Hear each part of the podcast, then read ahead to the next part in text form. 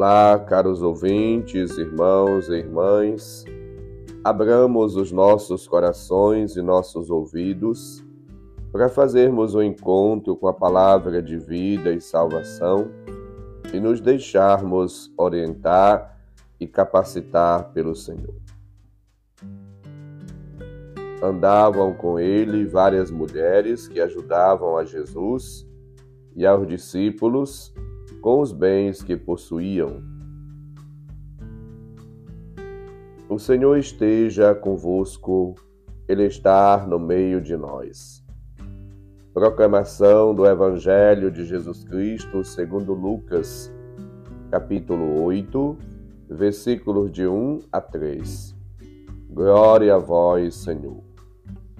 Naquele tempo, Jesus andava por cidades e povoados, pregando e anunciando a boa nova do reino de Deus. Os doze iam com ele, e também algumas mulheres que haviam sido curadas de maus espíritos e doenças. Maria, chamada Madalena, da qual tinham saído sete demônios. Joana, mulher de Cusa, alto funcionário de Herodes. Susana, e várias outras mulheres que ajudavam a Jesus e aos discípulos com os bens que possuíam. Palavra da salvação. Glória a vós, Senhor. Caros ouvintes, irmãos e irmãs, o evangelista Lucas, ao terminar esta sessão do seu evangelho, capítulo 6, versículo 20 até o capítulo 8, versículo 3, dar-nos algumas informações sobre quem acompanhavam Jesus no seu ministério público. Apresenta-nos os doze, como já é conhecido, mais algumas mulheres que tinham sido curadas de espíritos malignos e de enfermidades e apresenta o nome delas.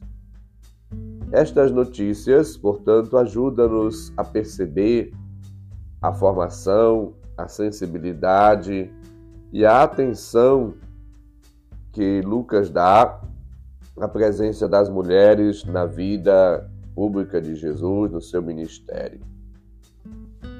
Elas não são apenas ouvintes da palavra, ou destinatárias dos seus milagres.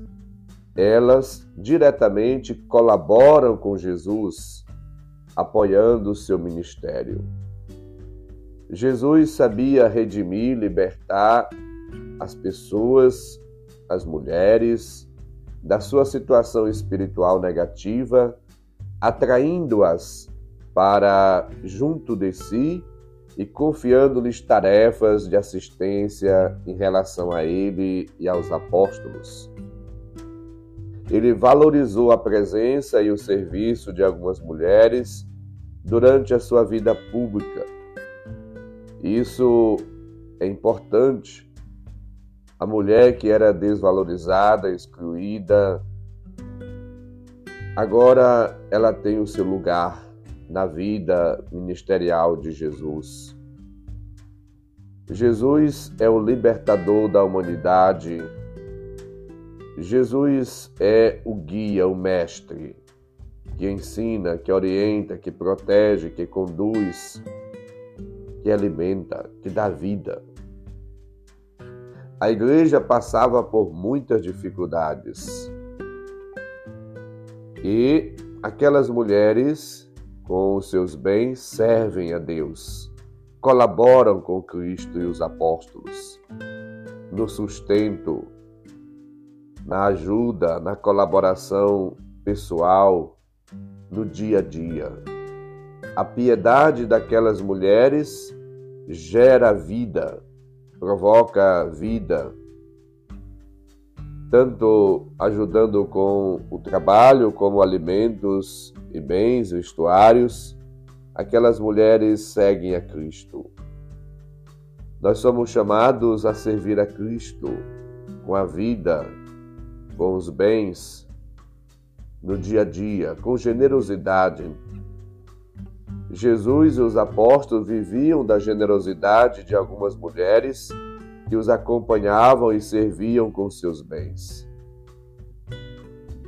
Aquelas mulheres despojadas, desapegadas, livres, têm a alegria de servir a Cristo e os apóstolos no dia a dia.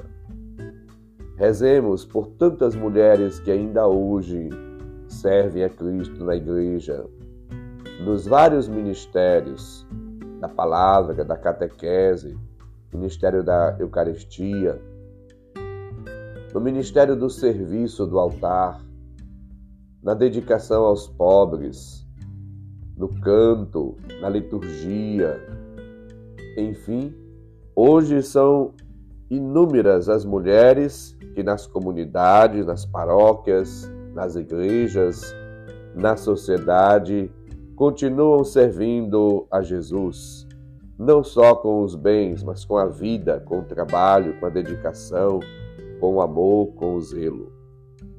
Rezemos por todos os cristãos e cristãs para que procurem os verdadeiros bens: a fé, a caridade, a paciência, a mansidão, o amor.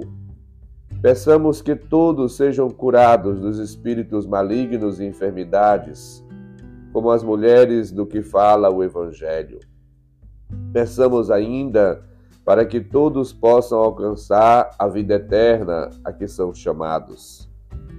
Assim, vivendo na intimidade, na amizade, no serviço a Cristo e aos irmãos e irmãs, possamos, como diz São Boaventura, estar sempre com os olhares para Cristo, a maior riqueza e desviar nossos olhares para o ouro, para aquilo que é expressão do apego. Maria deu ouro aos pobres, dando-nos assim uma dupla lição de desapego das riquezas e de caridade para com os pobres. A melhor condição para a salvação é a das pessoas modestas, que têm de trabalhar para ganhar a sua vida, a riqueza, que elas têm, não deveriam dispensar do trabalho para se entregarem a uma vida ociosa. O trabalho, portanto, o serviço, é bom para a nossa vida, para a nossa alma. É preciso dedicação, esforço, amor, cuidado, zelo para com todas as pessoas.